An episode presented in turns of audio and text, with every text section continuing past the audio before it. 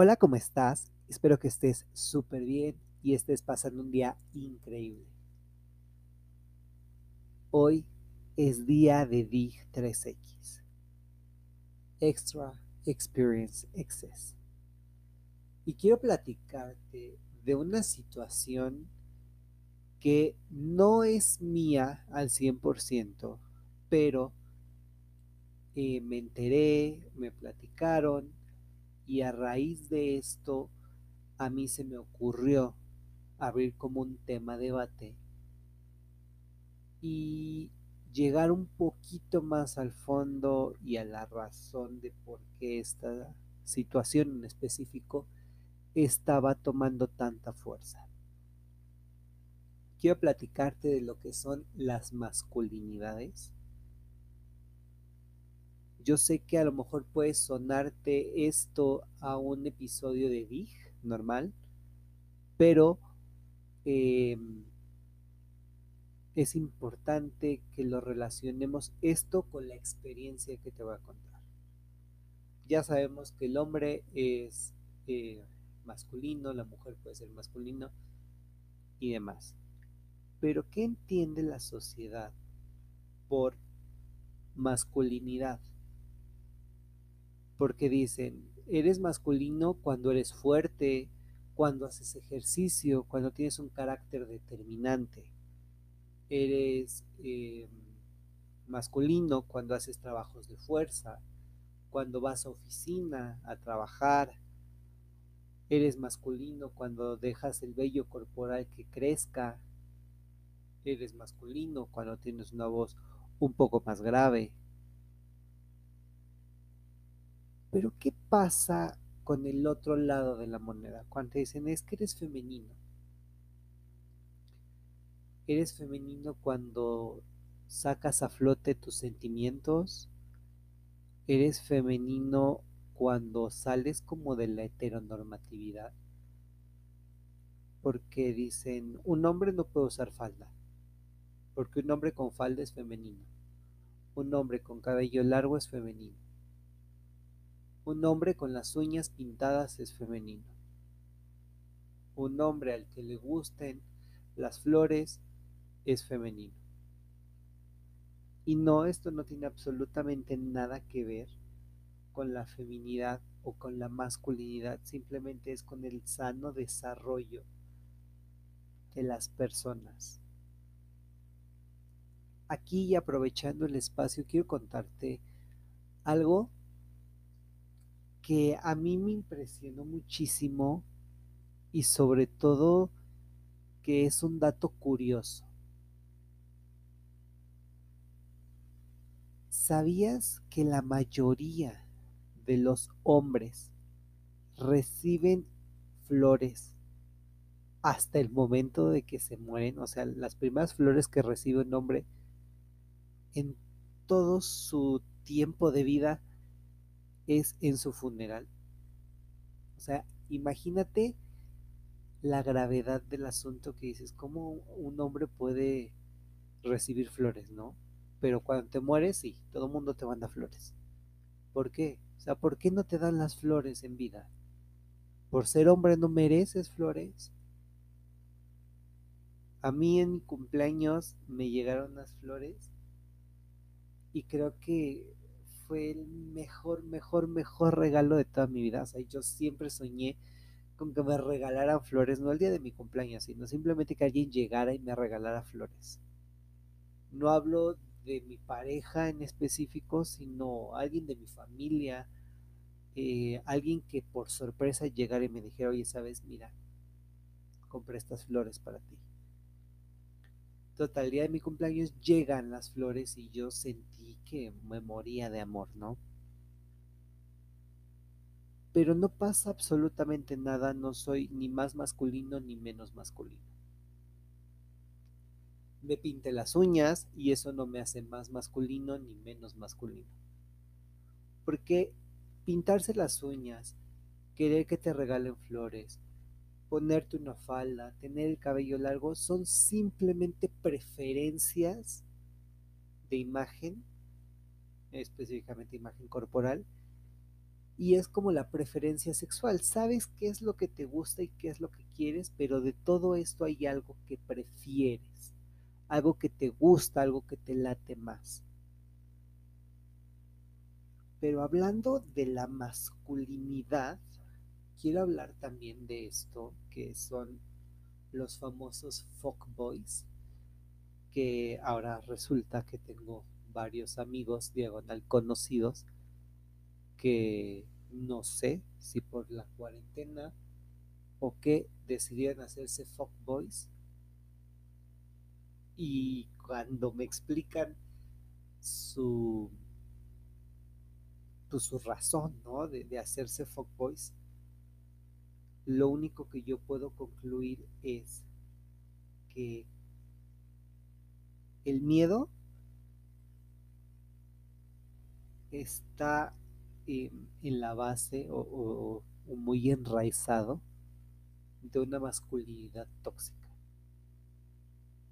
Porque las masculinidades tóxicas es esto que no te pintes el cabello, no te dejes el cabello largo, no uses falda, no uses rosa, no te pintes las uñas, no prefieras ir las flores, no llores, no demuestres tus sentimientos, no te gusten las películas románticas. Entonces, bueno.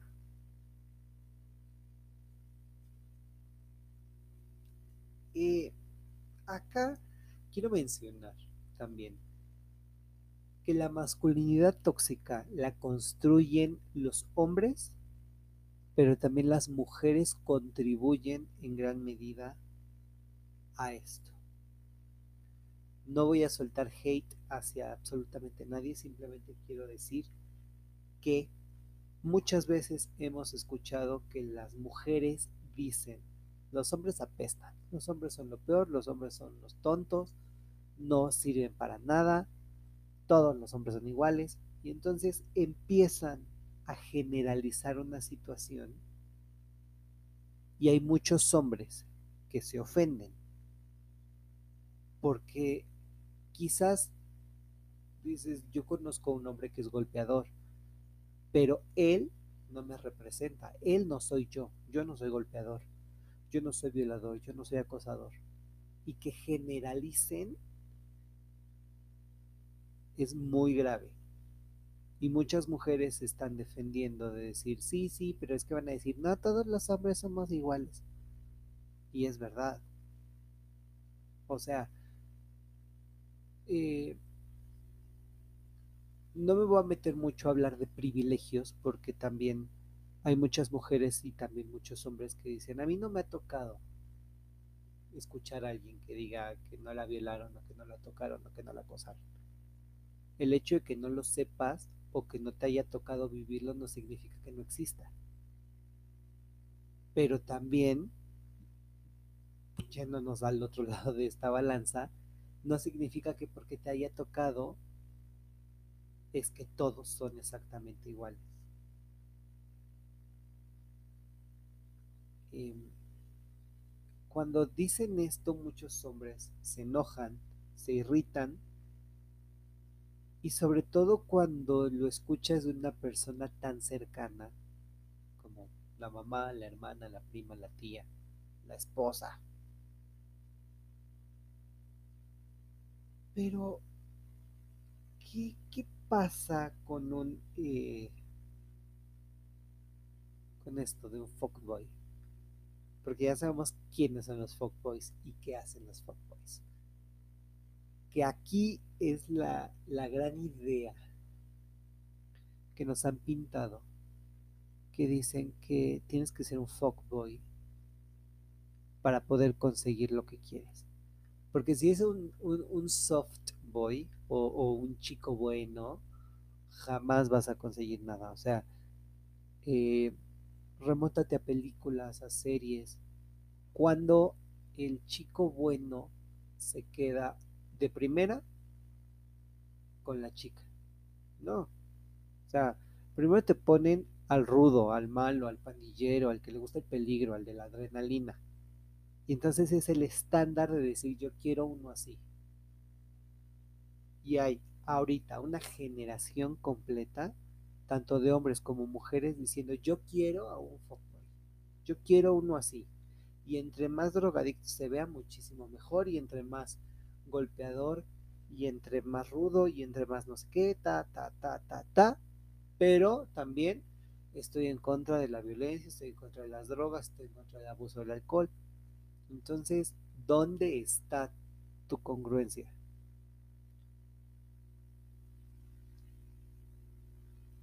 Yo no sé por qué em, la gente y ahora los chicos han decidido decir, bueno, me voy a hacer un fuckboy. Eh, digamos genérico. Porque mucha gente prefiere esto de nada más háblame para cuando tengas ganas, nos quitamos las ganas y ya. Básicamente para eso te sirvo y para eso me sirves. Y la gente ha romantizado esta idea. Y digo la gente porque yo lo he visto de cerca con estos conocidos que dicen, sí, sí, o sea, márcame, aquí está mi número, tienes mi WhatsApp, márcame cuando tengas ganas y tú y yo nos quitamos las ganas y se acabó. Y dices, ok, pero ¿dónde queda eh, tu valor? ¿Dónde queda como la lealtad, el, eh, la exclusividad, no sé, ¿no? Tantas ideas románticas que nos construyeron y ahora tenemos que deconstruirnos para decir, ok, pues una cosa de una sola noche y lo que pasó aquí, sí, si te veo en la calle no, ni me acuerdo de ti. ¿Qué pasa con, los fuckboys? Porque aquí es donde yo digo que viene este miedo. Porque es miedo a, a que dejes de estar o dejes de ser. Es el miedo a perder un lugar, a perder el estatus y sobre todo que pierdas este reconocimiento como masculino o macho dentro de una sociedad. Y puede ser una sociedad a grandes rasgos o la sociedad de amigos. Ya sabemos que esto tiene muchísimo que ver y se relaciona súper, súper bien con que vivimos en una sociedad que es mayormente patriarcal donde el hombre tiene control sobre toda la narrativa y las mujeres continúan siendo víctimas. Pero aquí hay una cosa que yo quiero llamar que es como el truco o, no sé cómo, cómo llamarlo, es como la trampa. Sí, el privilegio tiene una trampa aquí. Y específicamente esta masculinidad tóxica. Y es que cuando típicamente no te vuelves, em, no te das cuenta o no estás alerta, no estás atento de esto hasta que alguien te lo dice y cuando hablas desde la experiencia. Esto puede ser particularmente explosivo y lo puedes ver como una irracionalidad o que tienes una deficiencia de introspección y aquí es donde yo, Diego, concluyo que son las características primarias de una masculinidad tóxica.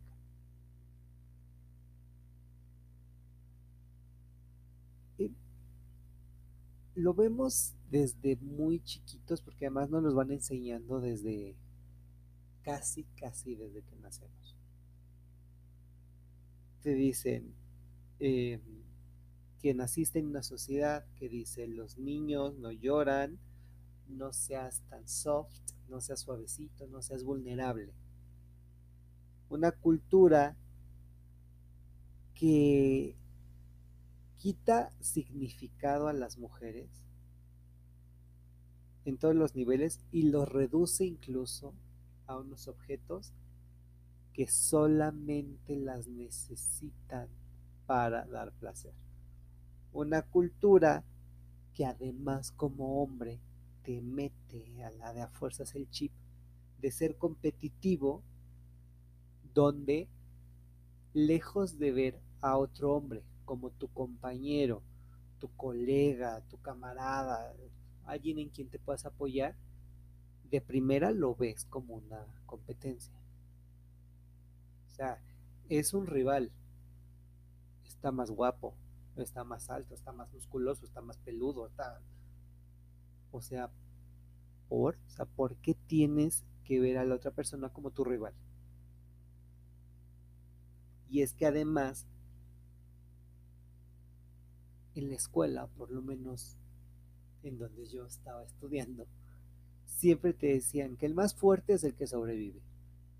Y Diego, véanlo, pobrecito, es débil, y Diego no puede, y Diego tiene el cabello largo, Diego tiene las uñas pintadas, Diego se pintó el cabello, o sea, Diego era el débil, entonces era como Diego es el primero en que va a morir, o sea, nada tiene que ver mi capacidad ante los ojos de ellos, sino mi apariencia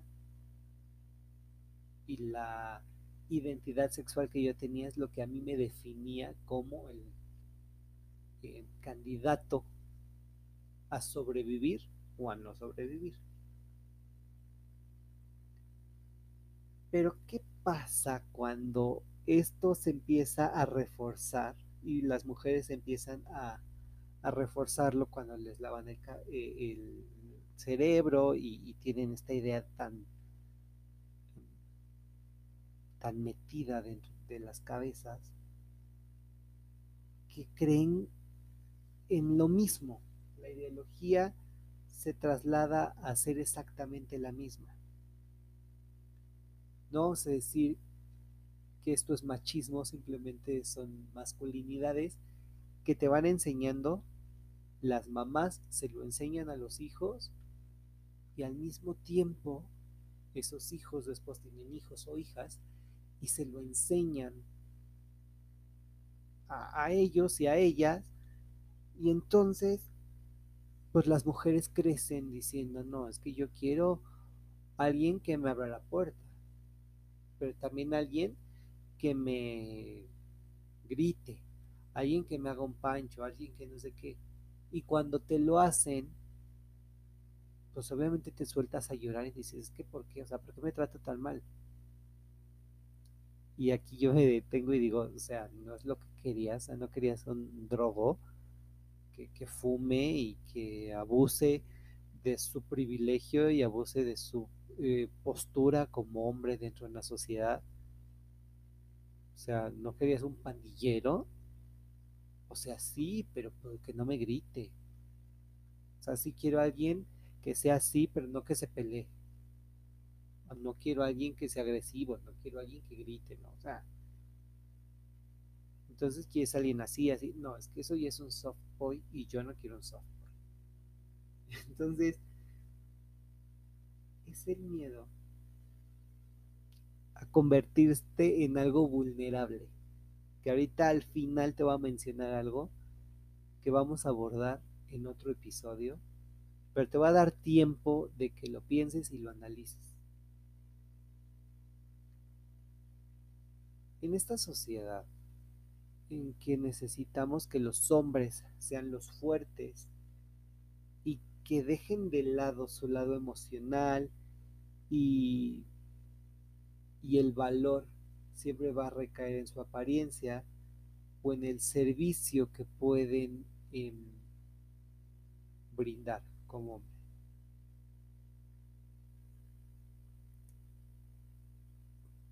Acá, ahorita acabo de flashar algo que en algún momento escuché que decían que el hombre va cavando su propia tumba a medida de que va demostrando que tiene también sentimientos.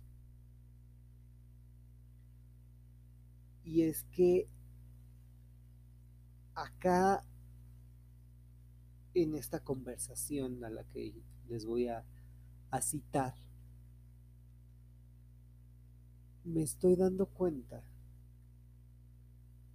que este señor de megabigote tipo político mexicano de la Revolución Mexicana, eh, pues no quería que su hijo llorara Y en cuanto su hijo se dobló así de, oye, pues sabes que, que no puedo porque, o sea, me duele esto, me está sobrepasando.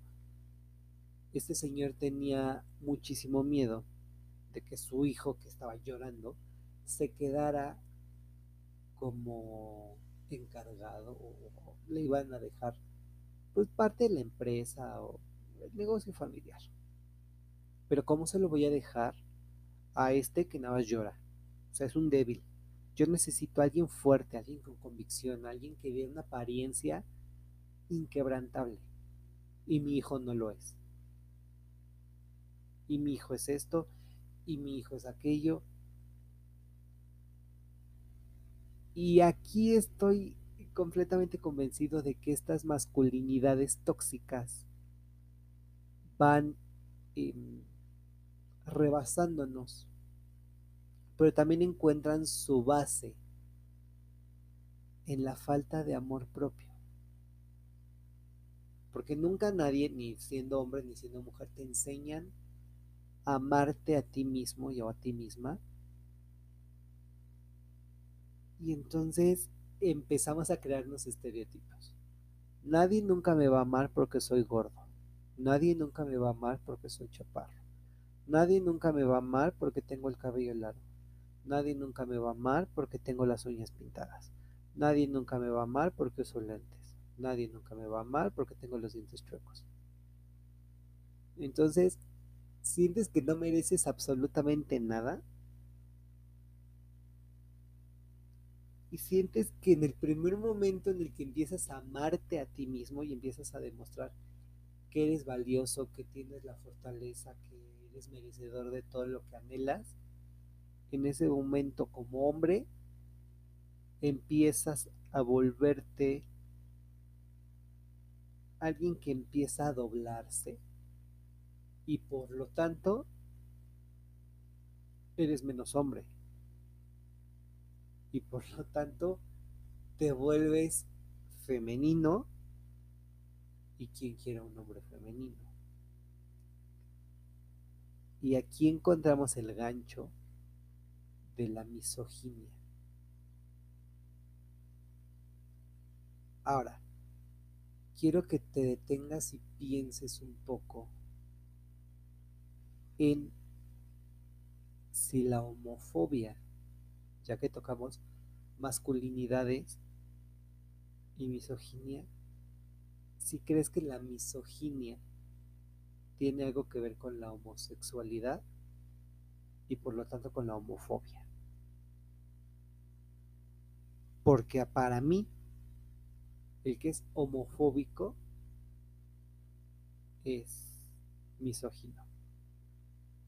Porque como un hombre puedes sentir atracción por otro hombre como si fuera una mujer? ¿Y cómo puedes tener tendencias femeninas? Claro que es misoginia. Y todo el mundo dice es antinatural y bla, bla, bla. Pero no, en realidad no es antinatural. O sea, es una cuestión que tienes clavada en el cerebro donde estás diciendo que por rebajarte a los gustos de una mujer, eres menos digno. Dime tú si esto no te suena a una misoginia disfrazada.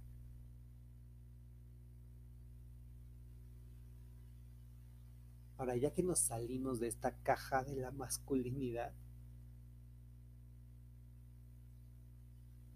quiero que, evoques a una persona, un hombre en tu vida, el que quieras. Y me digas si es un prototipo del hombre masculino, si tiene, em, si es alto, si es atlético, si encaja en el arquetipo de la heteronormatividad si es un hombre cisgénero y al mismo tiempo pienses si de forma interna, porque ya vimos esto externo, pero si de forma interna es alguien que es extremadamente sensitivo, que es emocional, que le gustan los las películas románticas, las cosas cursis, los piropos, las flores, los colores pastel, las películas de Disney, los colores brillantes.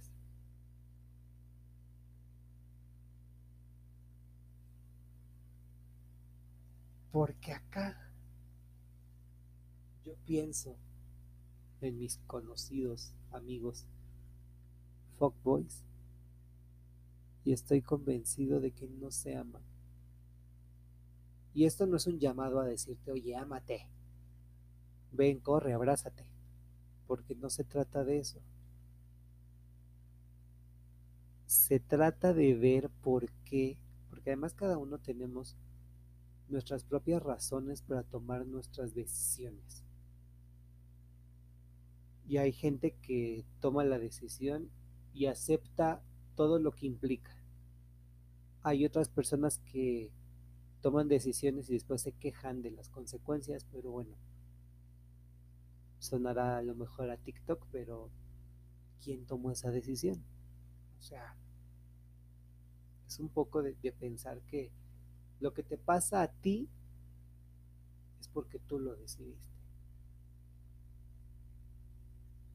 Y estos chicos que se hicieron fuckboys nada más por buscar placer de una noche y hacerse este estereotipo de soy malo, soy rudo, soy eh, el más masculino y con, con camisa y, y soy extremadamente viril y se ve muy, muy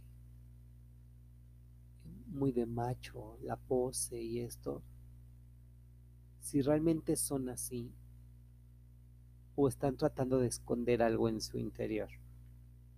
Obvio estas personas no me lo van a decir, pero claro que lo saben. Y claro que mi comentario de ese momento de, oye, o sea, o sea, estás buscando placer de una noche, pero, o sea, ¿qué no tienes manos? O, o sea, ¿qué necesitas? O, o qué no. Y es que ella quería un fuckboy. Y la otra, la ella, dijo, ah, sí. Y pues la verdad para mí es muchísimo más cómodo nada más hablarle cuando tengo ganas. Y pues ya, nos las quitamos. Y yo, ¿y qué pasa si él no tiene ganas? Ah, no, él como fuckboy debe de tener ganas siempre si tiene ganas siempre, ¿y qué pasa cuando él tiene ganas de estar con alguien, pero que no seas tú y tú tienes ganas de estar con él? Ah, no, pues por eso es mi fuckboy de planta. Ah, bueno, mi fuckboy de planta, que ya lo tienes ahí para siempre. ¿Y por qué no es mejor tu novio? Ah, no, es que no queremos un compromiso. ¿So? ¿Es miedo al compromiso? miedo a la exclusividad, miedo a una relación seria, duradera, o, miedo a que la otra persona te conozca verdaderamente. Porque una relación es eso. Abrirte con tu pareja, irse conociendo poco a poco y ver en qué son semejantes y en qué son diferentes y en las diferencias apoyarse sin juzgar. Pero aquí el fuckboy pues no sé qué tendrá en su mente. Mientras, piénsalo, analízalo. Piensa en lo que te dije de la misoginia y la homofobia. Y por lo pronto, nos escuchamos en el próximo episodio. Bye.